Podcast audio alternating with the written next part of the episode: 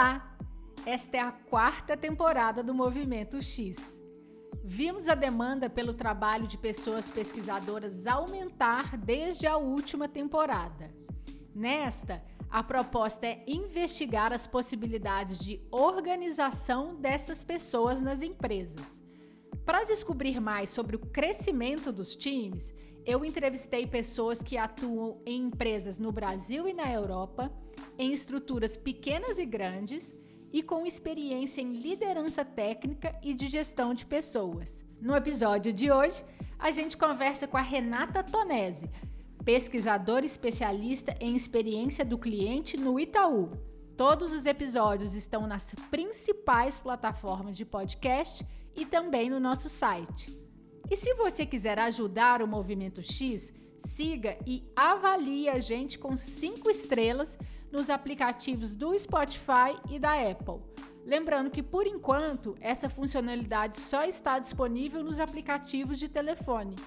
Você também pode dar uma força divulgando os episódios em suas redes. Então vamos lá! Eu sou a Isabela de Fátima e esse é o Movimento X.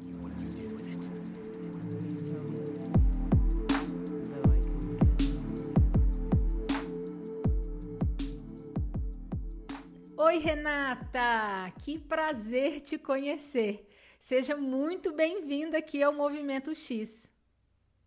Oi, Isa, tudo bem? É, primeiro, obrigada, né, assim, pelo convite, pela oportunidade de estar aqui. Ah, eu vou ter que dizer que é um prazer estar aqui, né? Sou super fã do podcast. Eu acho que eu já ouvi todos, já ouvi até mais de uma vez. E de verdade, assim, é, me sinto muito honrada, assim, né, de poder estar aqui, porque eu acho que é uma construção aí, né, enfim, ao lado de tantos profissionais incríveis, e você é uma pessoa que eu admiro muito aí por estar puxando essa bandeira aí, né, de evoluir a nossa especialidade, de democratizar, enfim, né, desse movimento aí de UX em português. Então, obrigada. Nossa, assim, eu que agradeço. Que forma linda de começar, né? Já estou aqui é, mais sorridente impossível. É, Para começar, eu queria que você se apresentasse brevemente. Me conta onde você trabalha e qual o seu papel hoje. Então vamos lá, Isa. É, eu me chamo Renata Tonese, sou paulista, budista, gosto de falar que eu sou mãe de pet oficial aí, tenho quatro cachorros, sou uma pessoa extremamente curiosa e muito inquieta. Eu acho que essa, essa minha inquietude aí que me levou a diversos lugares é, enfim, e a experimentar muita coisa, né? Então, acho que vem muito também desse pensamento, né, do designer de, enfim, eu sou designer de formação, né? A minha primeira graduação foi em desenho industrial, depois eu fui fazendo, enfim, outras graduações, design digital, entrei no universo ali de design de serviço, é, e que na verdade esse movimento que me impulsionou aí é, até para chegar onde eu estou hoje assim né para poder falar de pesquisa. Então hoje eu atuo né como eu falo que hoje estou né assim hoje atuo como especialista em pesquisa aqui dentro do time de CX Research do Itaú que é um time bem fresquinho um time que está em construção está nascendo embora a pesquisa não seja algo novo aqui no é, no Itaú mas dando super contexto, assim, até para falar de atuação é, do agora, assim, acho que eu gosto de, é, de contar assim, que eu já fiz muita coisa aqui no Itaú, né? Já tive muitos papéis, já atuei em diversas áreas, em diversos temas, né? Então, são 10 anos de, é, de relacionamento, é, com desafios muito diversos. E o que eu mais gosto de contar, assim, é sobre é, esse espaço, né? De poder experimentar muitas coisas, né? O que mais me motivou, assim, a ter esse, é, esse relacionamento tão distante, é porque eu quero dar esse salto até de chegar de onde eu atuo agora, que acho que é uma construção, é que quando eu entrei no banco ali, né, era, sei lá, início de 2012, para trabalhar com inovação dentro de uma área de tecnologia, na época era o Fabrício, é o Fabrício que estava, ele participou aqui do podcast também, ele tinha acabado de chegar no Brasil, estava construindo o time lá de inovação, então foi nesse contexto assim que eu já estava de olho estudando design thinking e que era um movimento pequeno, mas que a gente foi muito provocado a é, construir, né, com base nessa abordagem. Né? Então, eu gosto de falar do design thinking assim como início de tudo, até para chegar onde eu estou hoje, porque é, é, foi um grande movimento assim de, é, de, de, disseminação mesmo, de democratização é, do processo de UX como um todo. Né? Então, eu gosto muito de falar, de reforçar que o design thinking né, é uma ferramenta tem sido até hoje uma ferramenta potente, né, quando se trata de elevar o papel né, do, do pesquisador, né, como esse potencial impulsionador, né, para movimentar negócio, para mudar mindset, para mudar cultura. Então, para chegar de novo onde eu estou hoje, eu gosto de compartilhar também que eu tenho orgulho de dizer que é, eu me considero assim parte da história dessa transformação em termos até para a gente poder falar de pesquisa, de design, mas de transformação digital mesmo, né? Porque, sei lá, 2012, que foi quando foram criadas as primeiras células é, de desenvolvimento Lean, né, com aquele foco mais enxuto ali, né, de, é, de produtos digitais, a gente já estava experimentando esse processo de pesquisa mais enxuta, né? Então, assim, toda aquela o Eric Reis, né, assim, que é uma super referência até hoje, assim, ele tava, tinha acabado de lançar o livro e aí nesse contexto o Itaú também criou algumas células ali de, de desenvolvimento Lean. E aí eu fui a primeira user research assim oficial, a gente nem, nem chamava assim, ah, era pessoa com papel de pesquisa assim para para atuar dentro desse modelo Lean, para assim, ah, vamos experimentar, será que funciona? Será que tem valor? Será que agrega ter esse papel dentro da célula? E aí foi muito interessante, assim, porque dentro desse contexto foi quando a gente pôde é, experimentar esse, essa abordagem né, do Lean, do, é, do enxuto ali, é, né, enfim, foi muito lá do universo das startups, ficar incubado ali e construir um produto ali do zero, que na época era o TokPag, que fazia né, uso ali da, né, da tecnologia peer-to-peer ali para oferecer, que é o Pix ali, só que em 2013, né?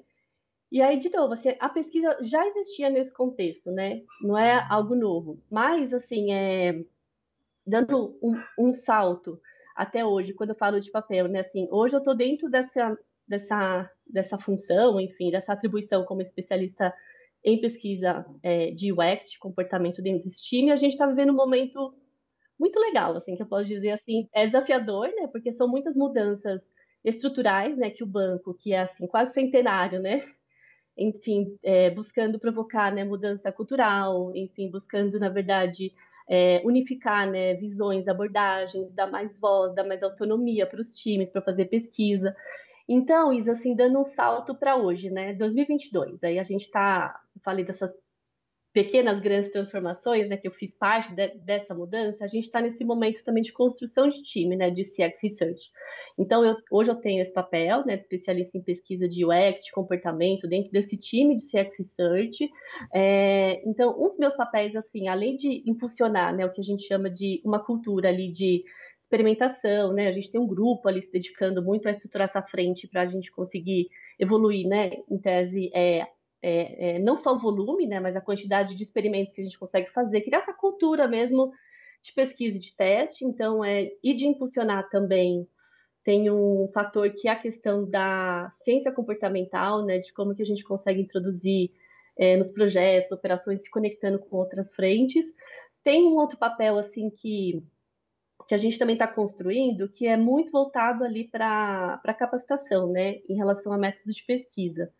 Então, é, isso envolve é, dar mais, assim, acho que posso dizer, profundidade né, aos conhecimentos que o time já tem e de, também de capacitar os product designers, né? Então, os times, é, são os designers que estão dentro, é, do, é, dentro, é, dentro das comunidades ali, das, das squads. E até os team members, né? Ou seja, até os membros das comunidades não designers, né? A conseguirem então, acho que esse é uma ruptura, né, em termos de, é, de, de como que a gente consegue, né, provocar, criar essa cultura, né, de dar mais autonomia, ferramenta, método, enfim, é, de forma é, estruturada, né, sempre buscando garantir, né, é, minimizar o risco também, enfim. Então, eu acho que são dos principais, assim, acho que tem esse papel muito é, muito próximo da liderança, assim, para a gente construir e até te dizer, assim, né, puxa, é, talvez quando esse podcast for no ar, algumas coisas já podem ter mudado, né, que eu gosto de brincar, assim, a única certeza que a gente tem é a incerteza, né, então esse é o nosso momento. É, e é isso, assim, eu estou me descobrindo, assim, né, dentro desse contexto novo aí também de UX Research, né, dos papéis, assim, do especialista, enfim, que é uma liderança, né, uma liderança não não de gestão de pessoas ali, mas muito complementar à gestão de projetos, enfim, gestão de é, como um todo. Então, estou me descobrindo aí e estou aprendendo aqui também muito aqui no podcast com vocês. Que legal, que legal. E então vamos falar agora. É, eu vou tentar aqui traduzir. Você me ajude, por favor. Você falou então que você faz parte é, de uma célula, né? Vamos chamar assim, que é a, a CX Research. Vamos falar uhum. então, né, que é a, a, a, área de pesquisa de experiência do cliente, né? É, como que é a estrutura dessa área de pesquisa de experiência com o cliente na companhia? É, vamos lá, assim, acho que vale falar é, que foi, assim, eu te contei essas transformações todas porque eu acho que teve um, foi uma construção, né? Então, assim, a área de pesquisa no banco, sim, já existe há bastante tempo, né? O Itaú, ele faz pesquisa há muito tempo. É, pesquisas que até então, assim, eram mais é, tradicionais e que acho que esse movimento, é, principalmente dessa chegada aí mais forte dessas abordagens, né, seja do Lean, seja do ágil, é, enfim, né, de diversos diversas provocações assim, a gente foi entendendo que talvez o modelo tradicional não atendia à agilidade que a gente precisava para desenvolver, para construir produtos, né? Então, é, é, eu acho que vale falar assim também, que eu me lembro até, foi, sei lá, 2018, 2017, a gente criou uma área, acho que isso é uma coisa bacana também, eu nunca trabalhei numa área que, que, já, que já existia, sempre que eu cheguei, assim, ah, vamos criar do zero aqui. Então, então é muito bacana, assim, poder fazer parte de construções. Mas era uma área que tinha foco, assim, em conceituação de produtos digitais, assim, né? Então, a gente fazia todo tipo de, de, é, de conceituação de produto. A nossa intenção ali era ter um mindset como uma consultoria dentro do banco, como uma IDO, como uma Frog. A gente olhava, né, assim, bem longe. E, e, e, essas empresas estavam adaptando seus frameworks ali, né, é, dentro lá das organizações. A gente fez a mesma coisa também, adaptando o framework. Enfim, a base era o Double Diamond, ali, o duplo diamante, né? E aí, dentro desse contexto, a gente começou a passar por todo o processo. Então, a gente provocava, né, passava por todas as etapas, né, enfim, fazia, é, conversava com o stakeholder, tal, tal, tal, fazia pesquisa, é, com, com, clientes, é, ideava, enfim, testava. Então a gente entregava um produto, né, testado, refinado, basicamente pronto assim para desenvolvimento, já conectado muitas vezes com uma squad. Então teve muitos produtos ali que que cresceram nesse contexto. E aí, para que. É, e, e, a área de pesquisa, que até então ficava dentro da estrutura institucional do marketing, sempre foi uma área assim, muito parceira, muito próxima da gente. Né? Então, foi necessário tudo isso acontecer, todos esses movimentos do mercado, né, para que a gente pudesse é, evoluir em termos de maturidade. Então, nesse contexto, a área de pesquisa foi evoluindo, buscando adaptar também a sua velocidade, porque até então, assim, não tinha muita. É, o time era pequeno, time de pesquisa, ainda tinha necessidade né, de contratação, né, assim, era, necessário contratar é, instituto, a gente não conseguia fazer muita coisa dentro de casa, a verba não, enfim, era, era limitada, uma série de coisas. E aí foi mais ou menos nesse período de 2017, 2018, foi que começou esse movimento de crescimento. Então, primeiro a estrutura ali, né, de, é, de design também ficava junto com, com a área de pesquisa de mercado dentro do marketing institucional, veio para negócios. Então, a gente se conectou, UX e design. Acho que foi certo que a Camila veio aqui, a gente estava nesse movimento aí de democratização, né, enfim, de é, os especialistas tinham os papéis muito consultivos, da gente, né, criou-se uma escola de, de design de UX, então a gente capacitava muita gente, assim, né, dentro do banco, assim, para de fato poder fazer pesquisa, fazer teste, fazer prototipar, enfim, tudo. Então, é, foi preciso que, nesse contexto, e aí no ano passado, é, o time de design dobrou, o time já era grande, Nossa. já éramos mais de, de 100, ali dobrou de tamanho. É, hoje é... vocês estão por volta de 200, então? Olha, na verdade cresceu. Assim, na verdade, é, bem crescendo, assim, mas eu, eu acho que é um movimento na, é, natural né, do mercado, assim, da gente ver. Eu acho que com a pandemia, principalmente, assim, se tornou cada vez mais urgente a gente, as empresas entenderem do quanto a gente precisa é, digitalizar os processos, enfim, né, de fato, precisamos ter uma prateleira robusta de produtos, enfim, tem uma, e aí a pesquisa seguiu tudo isso. Então, é, eu, eu contei essa, é, essa história porque foi necessário tudo isso. A gente passou muito perrengue, assim, também, né? Fazendo, enfim, pesquisa como dava, assim, também, eu digo, dentro do design, né? Assim, fazendo muita guerrilha, enfim, é, é, e teve momentos, assim, onde a gente construiu modelos também, junto ao time de, de pesquisa que ficava do marketing, né? Enfim, é, puxa, ah, então aqui é, um, é, algo novo. A gente tinha uma, como um atendimento ali semanal, uma, duas vezes por semana, em que a gente levava lá qualquer os problemas, os, as questões, os briefings, e decidia muito em parceria, assim, ah, o que, que a gente ia fazer in-house, o que, que a gente ia para instituto, puxa, isso aqui de repente é um cliente ali que ele é mais, né, se ele é mais aplicado, é um tema mais complexo, então tinha esse trabalho muito conjunto. Então hoje, é, o time, ele é muito, é, é muito recente essa mudança, foi no início do ano, né? Enfim, hoje todo o time veio para cá e se uniu também a, aos, aos pesquisadores, né? Enfim, que estavam dentro de design. Então a gente criou essa estrutura que hoje a gente está com mais ou menos um, pouquinho mais de 30 pessoas. Então a gente está construindo, é, adaptando, porque é, é o famoso, como que é? Trocar o pneu com o carro andando. É. E, então são 30 pessoas pesquisadoras. Mais ou menos, dentro assim. Mais ou menos. Certo. E aí dentro, isso, muito junto com o design. Então, essa, essa área, né, essa superintendência de pesquisa, ela é parceirinha, assim, é muito próxima, assim, é do lado do design, né, dentro da mesma diretoria ali, né, de, de, é, é, de canais digitais.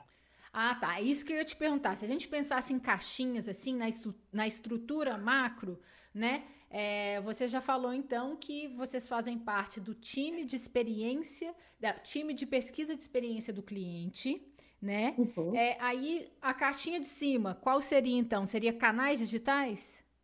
Isso Como é toda é, é, é, todo o time de canais, né? E aí é, a diretoria aí... canais digitais. Isso, toda a diretoria de canais, e aí a gente está é, estruturado assim, né? Então é um time muito grande, né? Enfim, a gente está com uma estrutura grande de design, enfim, agora criou-se essa superintendência, né, de pesquisa muito ao lado, enfim, ao lado do design, enfim, e dando suporte agora para todo o banco. Tá, eu que eu queria te perguntar é assim, é, nessa caixinha, então, tem é, CX Research, do lado tem design. Quais são as outras caixinhas que fazem parte dessa diretoria de canais digitais? Só para a gente ter uma então, noção do contexto. Uhum. É, então, assim, todo o time de design, né, assim, ele está é, organizado também por, enfim, é, tem os product designers, são os designers estão dentro do time, eles estão distribuídos, né, enfim, dentro das comunidades, dentro das unidades, dentro das unidades de negócio, e os pesquisadores também. Ah, os eles pesquisadores também estão também. também. Então, é esse movimento, ele também, e é um movimento que a gente percebe que é, que o mercado vem adotado, né, de forma geral, assim, né, de é, de, de ter representantes aí, né, de ter profissionais de pesquisa, e aí é, é como que eu posso dizer, assim, é, é, e aí muito próximo, né, dos times de produto, enfim, os times de tecnologia, enfim, é time de, de negócios, enfim, então é é todo mundo junto, assim, então buscando pensar é, em como evoluir a maturidade né, da especialidade, porque eu acho que tem um ponto que é justamente a pesquisa né, que o designer conduz e a pesquisa que o pesquisador conduz, né? Então, não sei se eu respondi sua pergunta, que às vezes eu dou uma escorregadinha assim, porque tem, que tem coisas que às vezes a gente não, né? ou não sabe ou não pode falar. Sim, claro. Assim, é, respondeu em partes. A gente, é, eu, com certeza, eu vou querer saber um pouco mais dessa, dos critérios para uh, decidir uhum. quem vai fazer a pesquisa, se é a pessoa pesquisadora, se é a pessoa designer, mas antes, só me conta uma coisa. Então, dessas mais ou menos 30 pessoas pesquisadoras, né? Uhum. É, eu queria que você falasse duas coisas. Vamos começar pelas vertentes. Quais são as vertentes de pesquisa que estão aí nessa caixinha? Aí você diz dentro do time de CX Research. Isso, porque você estava contando, você contou, né, que vocês foram evoluindo com pesquisas tradicionais, uhum. que era de marketing e tal. Sim. Isso me deu a entender que eu acho que está todo mundo junto, é isso? Isso, hoje a gente é um time ali de mais de 30 pesquisadores. Eu posso dizer que assim, é uma visão bem diversificada, né? Quando a gente fala ali, né, de pesquisadores com mais experiência, né, em pesquisas qualitativas, né, em pesquisas quantitativas. Então, é, a gente vive esse momento também, né, de unificar as visões, ou seja, as abordagens, como que a gente integra, ou seja, aproveita ao máximo, entende é, porque até então, assim, é, a pesquisa em design estava dentro do dia a dia ali, né, do, é, do UX, né, do próprio designer. Então, ele, ele era, não vou usar, eu não vou usar a palavra limitada, mas tinha um foco maior na evolução da experiência do produto em si. Ao passo que agora, né, então, como estrutura, como área, então é todo tipo de pesquisa, né, que tem essa visão mais estratégica, então pesquisas estruturantes, é, tudo está dentro aqui do time. Então, é, é um time que também a gente está se e, enfim, tem, como eu comentei, um dos, é um dos meus papéis, assim, também eu estou junto com, muito próxima de um time aqui, que é o time de Research Ops, também estão estruturando uma trilha, né, de capacitação para que o nosso time consiga, é, consiga ter a profundidade necessária para conseguir atender os diversos desafios cada vez mais complexos, né? Porque cresce a área de pesquisa, cresce o alcance, o mundo está mudando muito, né? Novas regulamentações, uma série de coisas, então a gente também precisa crescer em relação à profundidade aqui. Então existe esse esforço do time, assim, né? E aí um foco, um foco também em capacitar é, os PDs, os Product Designers, ou seja, para que eles também tenham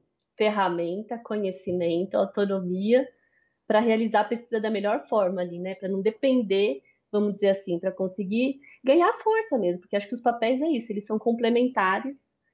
É, então a gente está nesse momento aí de, de entender, enfim, de. E não dá para parar, né? Ah, vamos parar aprender. Toda a pesquisa, enfim, seja ela estruturante, seja de produto, seja de, é, de, é, de experiência, está concentrada dentro dessa, dessa área. E aí, é... como vocês se dividem entre as diversas pesquisas que tem para ser feitas? É, eu acho que assim, é, vamos lá. O time, de, assim, de novo, assim, o time de pesquisa, né, enfim, é, que estava dentro né, de uma estrutura ali institucional, já tinha uma operação muito é, estruturada, né, em termos de, de, de como atender aos diferentes temas né, e segmentos assim do banco. É, então, nesse contexto novo, a gente está adaptando, inclusive, a forma como a gente organiza, né? Então, porque hoje, assim, então é. Hoje a gente divide é, por temas, né? Então, tem os temas, tem os, tem os segmentos, tem os perfis, os tipos de clientes. E aí tem uma conversa, assim, o papel do researcher hoje ele é muito de, de fato, conseguir ajudar é, a chegar no objetivo. Qual que é o objetivo, né, de fazer essa pesquisa? O que, que a gente quer é, o que a gente quer extrair daqui? Qual é o problema que a gente quer resolver? Enfim, quais são as hipóteses de pesquisa? Quais são os melhores métodos? Então, hoje tem esse trabalho bastante consultivo é, para que, na verdade, a gente consiga também dar escala para esse tipo de, de atuação, para que a gente também não saia, né, os times não saiam fazendo porque acho que tem esse ponto também, assim, voltando lá no design thinking, né, enfim, quando houve essa democratização, assim, né, de e a gente começou a, enfim, a capacitar. Teve a Edux, mas antes também teve a. Eu participei de uma grade, a primeira grade de construção é, de design thinking dentro da escola Itaú de Negócios também eu, eu, eu tive oportunidades. Então, assim, a gente veio capacitando, estimulando a galera assim, não, vamos fazer pesquisa, vamos. Então, assim, a gente resolve, em tese, um, uma questão que é criar essa cultura, né, de que vamos falar com o cliente, né, e acho que a Teresa Torres, por exemplo, que é uma, uma dessas grandes é, referências aí do mercado de produtos, ela, eu falo, assim, eu brinco, né? Ela fala assim, gente, você tem que fazer pesquisa todo dia, né? Falar com eles todo dia. Ela não imagina, né? O perrengue que é, de fato, a gente criar os processos para isso. Então, é... Mas, ao mesmo tempo, a gente também precisa é, trazer toda essa, essa questão, né? Tem LGPD, tem a questão do risco, de repente, do profissional usar o próprio celular, o próprio dispositivo para fazer uma pesquisa, tem questões né, é, de privacidade, enfim, tem, uma, tem questões de método, de rigor, então tem outros aspectos também que o time, então a gente, como que eu posso dizer, criou uma estratégia assim do, de escala. O que, que a gente vai dar é, autonomia? Vão ser todas as metodologias de pesquisa? Então, é, esse é um pouco do. Não sei se eu respondi ou eu fui para outro caminho, eu, te, eu, eu sou boa de abrir pop-ups. Ah, adorei essa expressão, eu também sou. Mas vamos lá, você está super respondendo. Agora eu continuo curiosa com alguns dos desafios que eu imagino que essa essa centralização, né? Então, então assim, isso é, por favor, me corrija se eu tiver uhum. errada o que eu estou pensando e expressando, né? Tá bom. Porque, bom, na minha visão, a vertente de pesquisa de marketing ela é completamente diferente da vertente de pesquisa para produto design UX.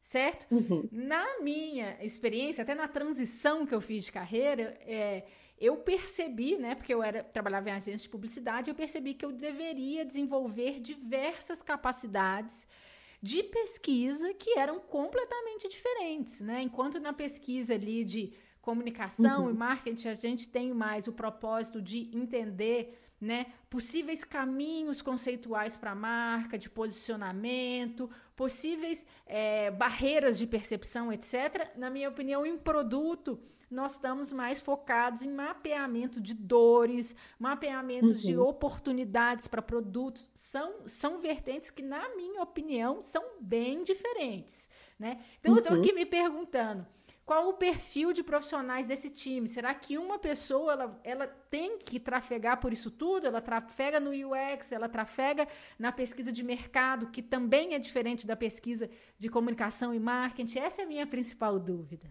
Vamos lá. É, eu também estou conhecendo o time faz pouco tempo também. É, eu, até o ano passado, falo assim, né? Eu estava na estrutura, não, até três anos atrás, eu estava dentro da estrutura de UX antes de, de juntar mas eu falei, ah, putz, acho que eu queria conhecer, enfim, ter é, experiência, enfim, é, em outras, em outros, em outros universos. Então eu fui trabalhar com time de negócio, tecnologia, assim, é, nunca deixei de fazer pesquisa. Tinha um olhar muito próximo lá de pesquisa de tendência, pesquisa é, né, assim, de mapear cenários de futuro. Então foi também um, é, enfim, um outra uma outra experiência. Então, quando eu voltei, né, digamos assim, para trabalhar com pesquisa, foi no final do ano passado, que acho que teve um movimento sutil inicial da gente criou uma unidade é, pequena de ciência do comportamento. Então, eu vim trabalhar com, com esse time, que era super pequenininho, éramos três, quatro pessoas ali. E aí a gente, então, juntou nesse início de ano. Então, assim, é, a gente tem diferentes perfis dentro do time. Lógico que tem os perfis que são referências, assim, puxa, em pesquisa quantitativa, essa pessoa talvez é, é é referência. Então, assim, tem diversos tipos de pesquisa. Então, ao mesmo tempo, a gente tem, é, a gente tem outros especialistas também. Hoje eu trabalho como especialista 2 do mercado de né, expert. Então, a gente também está adaptando as nomenclaturas, porque vai mudando, né?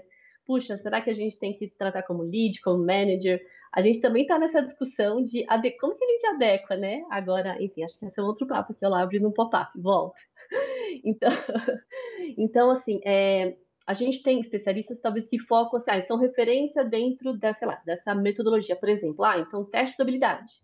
É, é, algo assim que até a forma como a gente metrifica, né, assim, como, é, é algo que o Itaú foi criando as suas próprias métricas e que tornou, na verdade, o processo, eu não vou dizer mais complexo, mas é, muito customizado, ou seja, então a gente também tem esse desafio de, é, de, de, é, é de evoluir, né? Então, alguns profissionais, eles focam muito, ah, puxa, então essas técnicas, essas ferramentas, enfim, essas abordagens, a gente precisa evoluir, como que a gente adequa. Então, a gente está nesse processo, como eu falei, a gente, vamos trabalhar tudo junto. Como que vai ser na prática? É, é isso que está acontecendo neste momento, porque ao mesmo tempo está acontecendo um movimento muito grande no design, ou seja, de também é, criar as vertentes, ou seja, então dentro do time de design a gente também tem diversas especialidades. Então tá todo mundo trabalhando junto. Ah, tem o design de serviço, tem né, o, é, o visual, então tem também né, o, é, o, product, é, o designer que tem foco em pesquisa, então tem, tem as guildas, tem, enfim, tem é, tudo isso acontecendo ao mesmo tempo. É, então, assim, hoje o time, ele se. É, maior parte do time veio desse time né, institucional de pesquisa dentro do marketing. É, algumas pessoas já estavam aqui dentro do time né, é, de pesquisa em design. Então, hoje a gente está, primeiro, dando assim. É, como que gente, eu não vou usar o termo nivelar o conhecimento, né? Mas essa frente de capacitação é justamente para que todos tenham estrutura é, básica de conseguir conduzir é, diversos tipos de pesquisas. Então, a gente está nesse momento também de é, isso considerando pessoas que estão chegando também. Então, tem todo onboarding, né? Então, tem júnior, tem estagiário, tem pessoas que têm mais é, experiência, têm mais tempo de mercado, tem pessoas que chegaram agora, que se descobriram agora UX Researchers. Então, é, de novo, tem todo um processo de onboarding, assim, né? É, de entender integrar com é, frente de design, né? Enfim, para que, enfim, é, dentro lá da comunidade, qual que é a atuação deveria estar tá com um tema, dois temas, três temas, deveria estar tá em quais momentos que a gente entra. Então a gente está construindo. E a gente está nesse momento de construção. Certo, muito legal. E uma dúvida: vocês então não são parte do time de design, né? Vocês estão numa caixinha que estão ali na mesma diretoria, mas que vocês são um time, vamos chamar assim, um time centralizado de pesquisa. Centralizado no sentido de que vocês estão um time ali juntos, né? Vocês não fazem parte do design.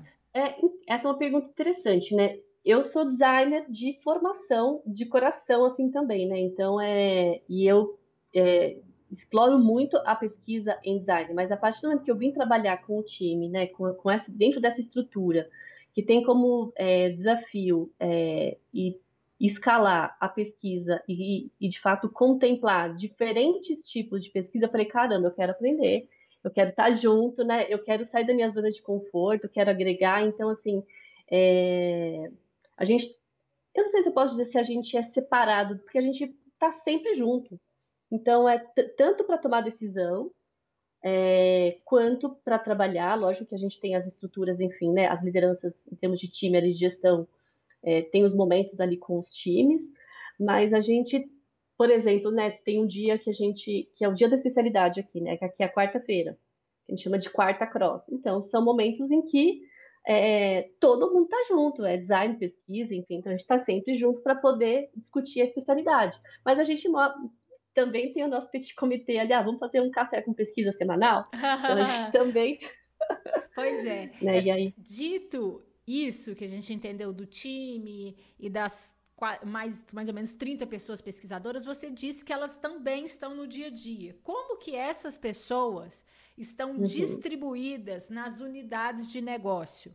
Né? Se tiver alguma forma que é padrão uhum. em geral das pessoas, legal. Aí você conta só uma forma. Se tiver outras, se achar interessante, né? Em geral, essas uhum. pessoas elas estão nas esquadras, elas estão nos rituais das esquadras, nos dias a dias, ou elas ficam mais na tribo. Isso que eu queria entender um pouquinho. Como que vocês uhum. organizam essas pessoas? Vamos lá. Eu acho que talvez aí acho que tem diferentes contextos, assim, né? Em geral, assim, eu, eu posso afirmar, mas eu tendo a achar que a gente tem por, é, por unidade de negócio um pesquisador de, de, dedicado.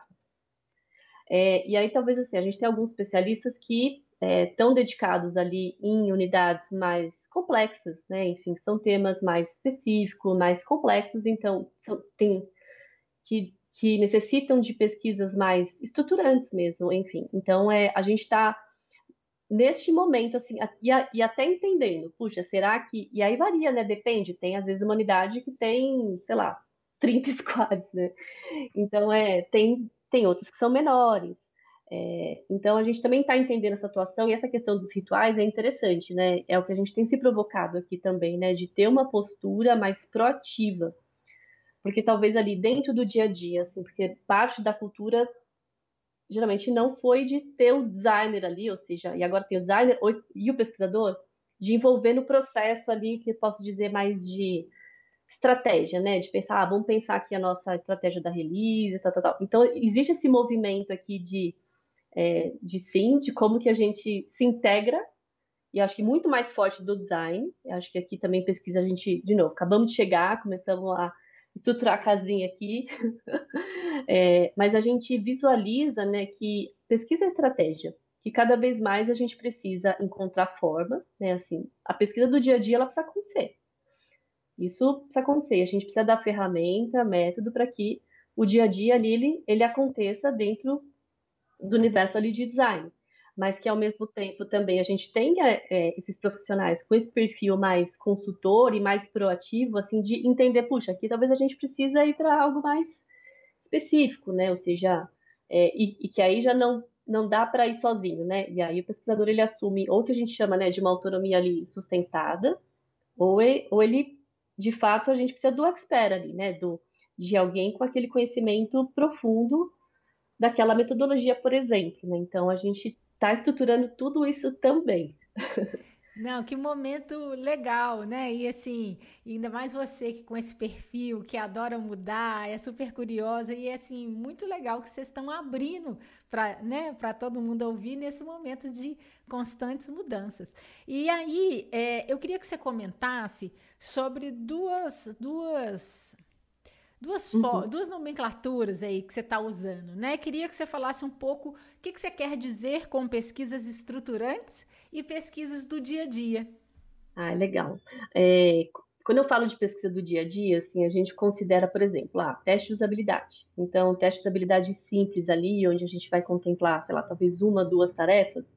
Então, a gente precisa, a gente entende que é algo que o, que o designer, ele, é, ele pode conduzir, né? Então, a gente hoje trabalha aqui, né, enfim, vem trabalhado para oferecer a ferramenta, para oferecer o treinamento, a capacitação, ajudar a montar o roteiro, enfim, acompanhar, fazer análise, então todo esse tipo de coisa. A gente está no processo ainda é muito essa questão de autonomia, ela é interessante, né? Porque quando fala de autonomia, fala assim, tá bom, a gente está aqui agora, vamos fazer.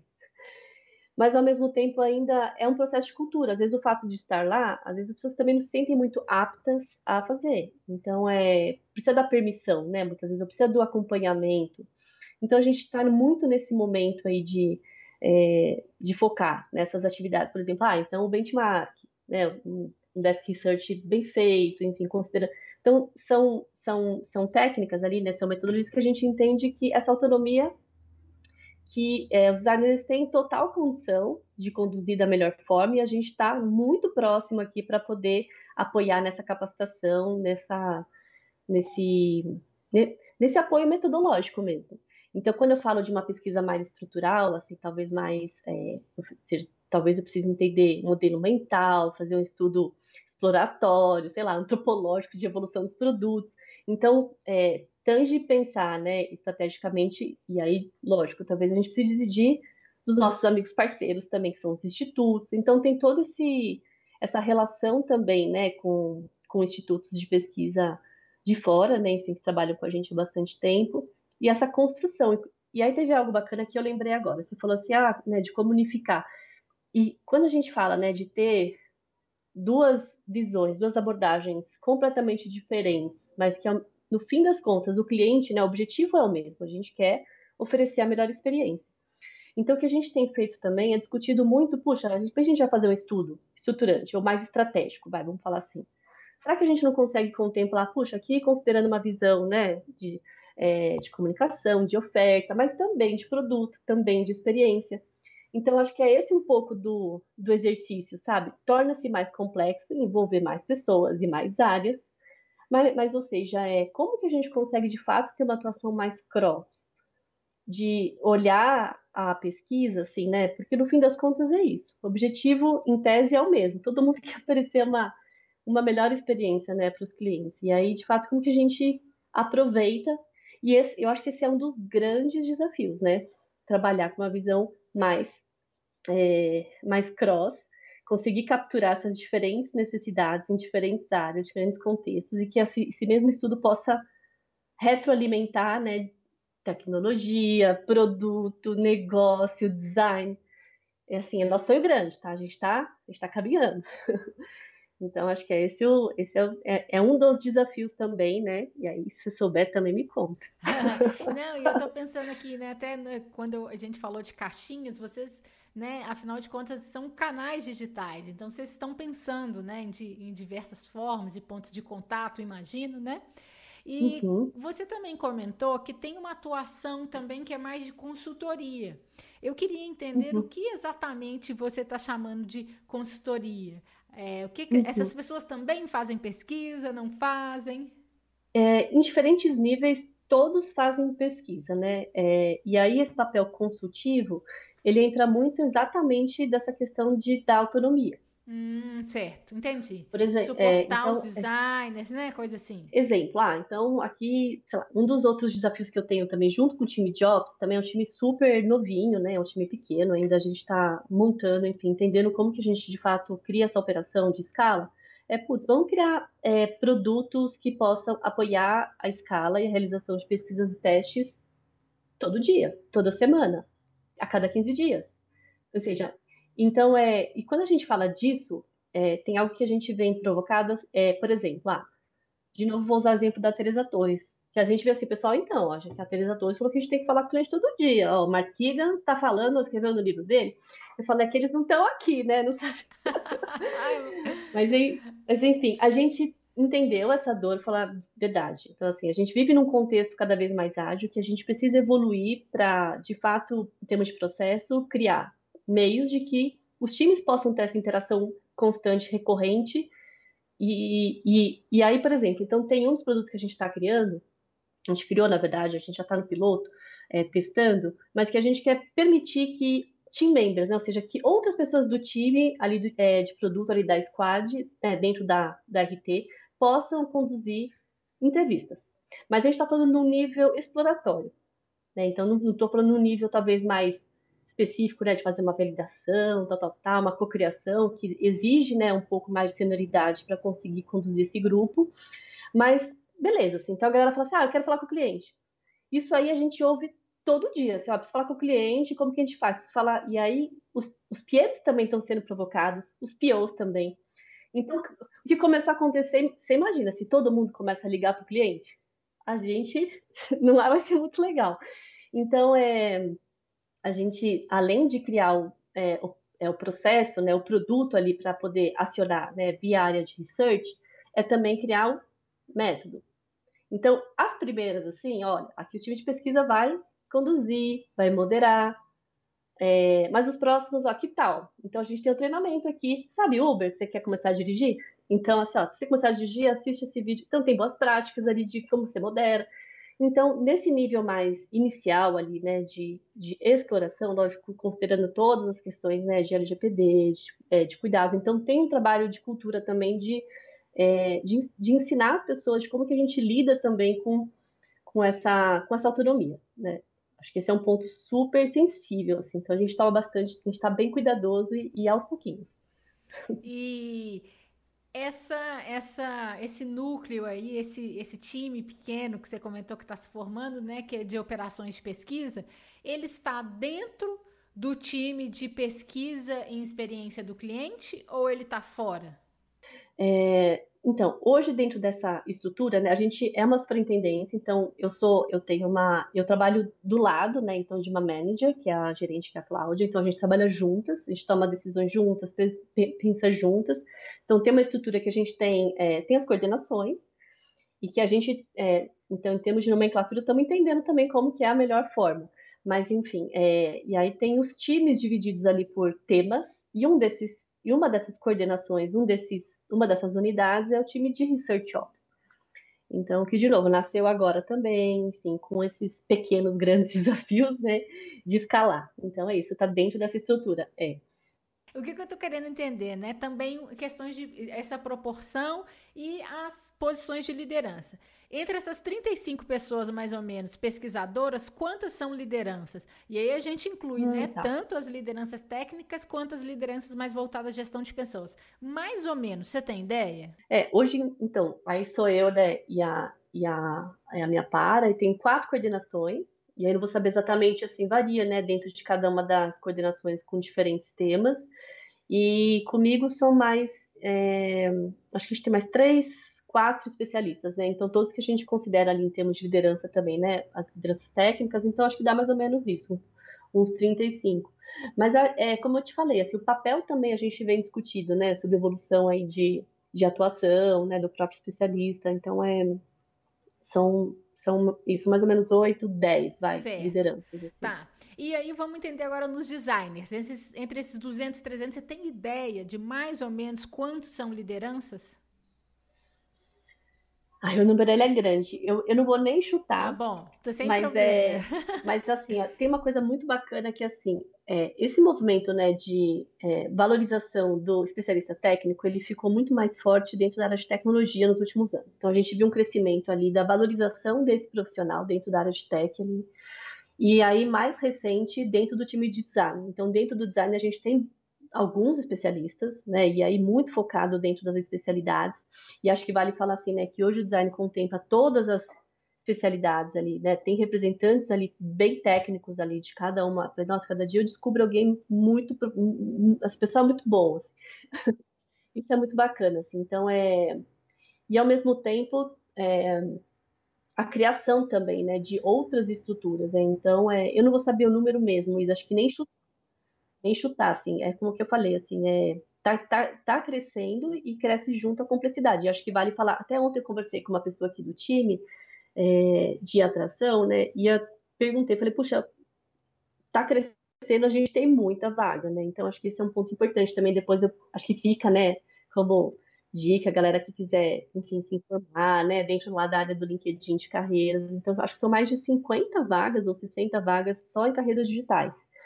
E aí, eu acho que esse é um número que ele reflete um pouco esse, esse crescimento, né, da gente olhar só esse ano, né, assim, dentro da área de pesquisa, a gente contratou, acho que foram cinco profissionais, né? Então, considerando júnior, estagiário, que acho que esse é um ponto importante. Então, o banco tem esse cuidado, né? De, puxa, a gente precisa treinar e dar espaço e abertura para esses novos profissionais, que, que, acho que é uma dor muito grande, né? Puxa, só tem pessoal só quer sênior, só quer sênior.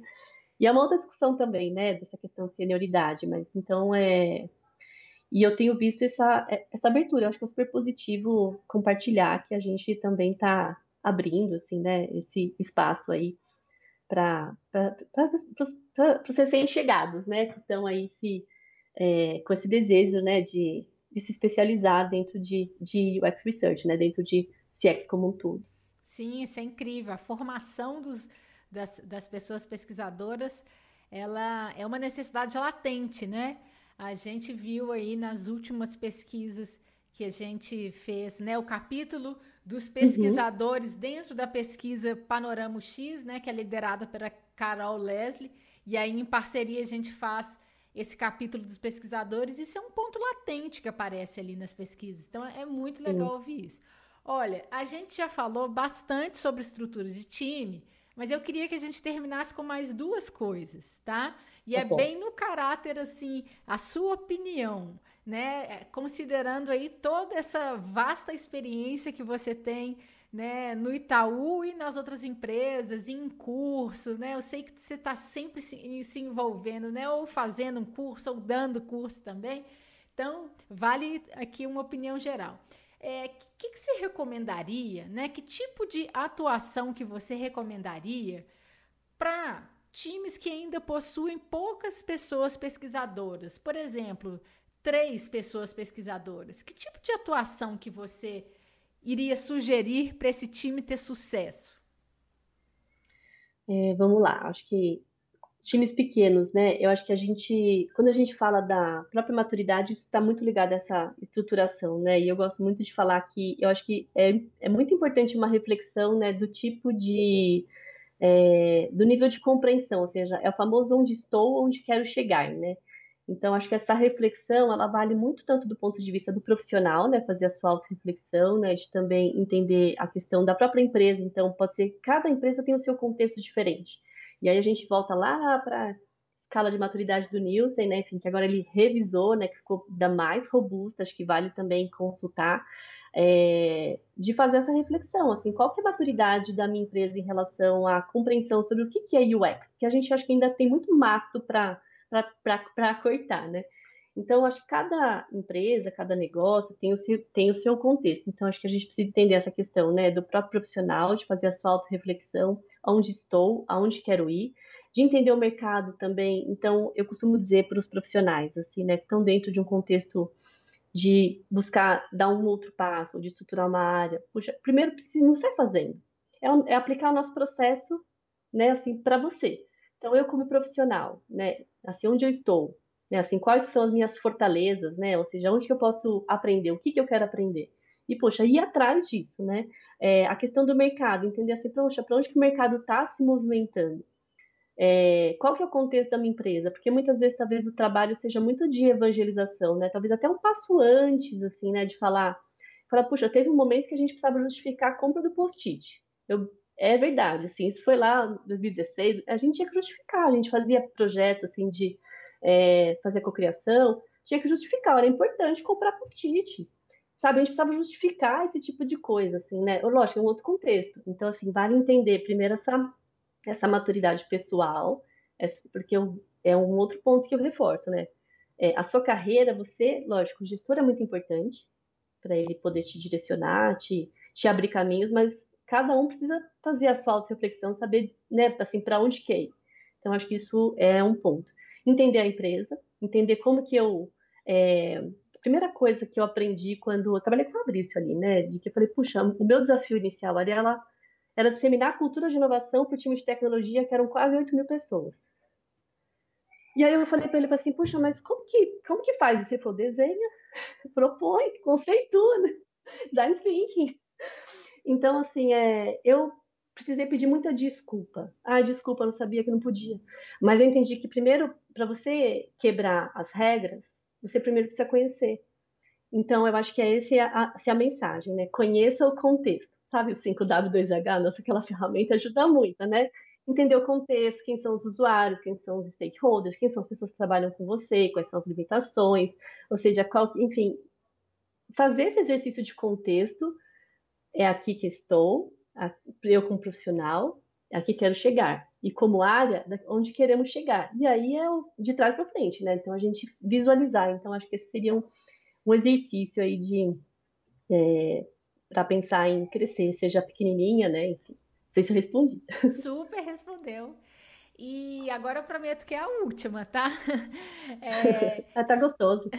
tá mesmo. Se não, se não, tivesse outras agendas, né, seria não, fantástico.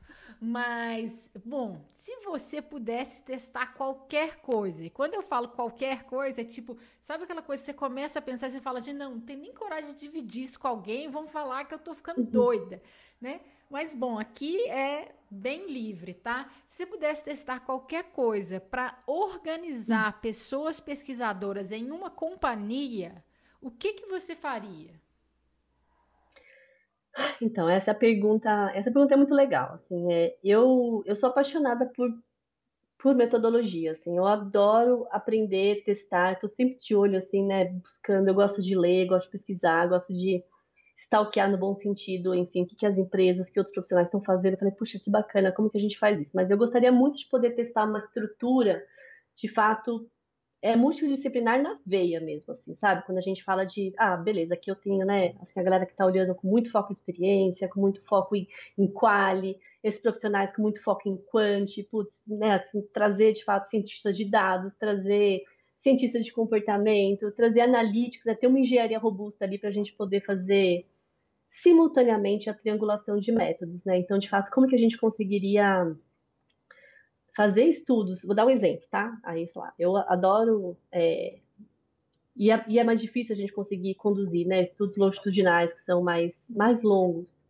mas poder fazer isso combinado com outros profissionais, sabe? De como que a gente consegue capturar, né? Além do insumo ali é, diário, né? Mas puxa, talvez combinando ali com insumo mais quantitativo é, e rastreando, talvez, enfim, e também validando algumas hipóteses. Então, eu gostaria muito de poder é, trabalhar dessa forma, né, olhando, poxa, vou trazer mais um outro elemento, que é a questão do, é, da ciência do comportamento, né? Então, tentando identificar ali comportamentos chaves que, de fato, a gente pode é, provocar uma mudança positiva em relação ao comportamento, que a gente sabe que tomamos decisões muito ruins quando estamos ocupados, é, preocupados, sem dinheiro, então uma série de coisas. Então eu gostaria muito de poder chegar no momento assim, né, de trabalhar com um time assim, com uma estrutura como essa, assim. Então é seria um grande desejo aí de, enfim. Muito legal. E você quer falar alguma coisa que eu não tenha te perguntado?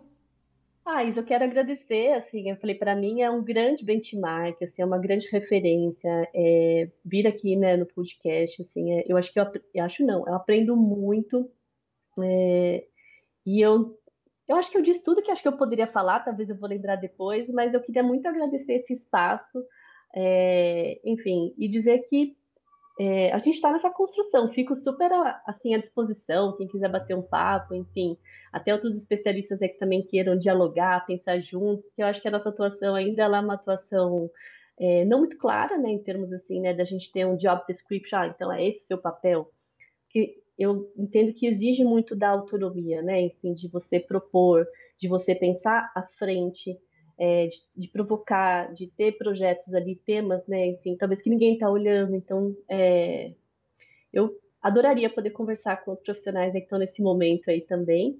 E, e, e, quero te agradecer pelo espaço, pela abertura, te parabenizar por esse trabalho super incrível que você faz. E é isso, gente. Muito obrigada. Olha, sou eu quem agradeço. esse papo assim super divertido, né? Ao mesmo tempo que é super rico, foi super leve, né? Conversar com você dá vontade de sair assim comprando um tanto de livro, né? E agradeço muito a transparência e a generosidade de vocês por abrir, né, essas questões que estão sendo repensadas nesse momento com toda a comunidade. E as portas do Movimento X estão abertas para te receber de novo quando você quiser. Obrigada, Isa.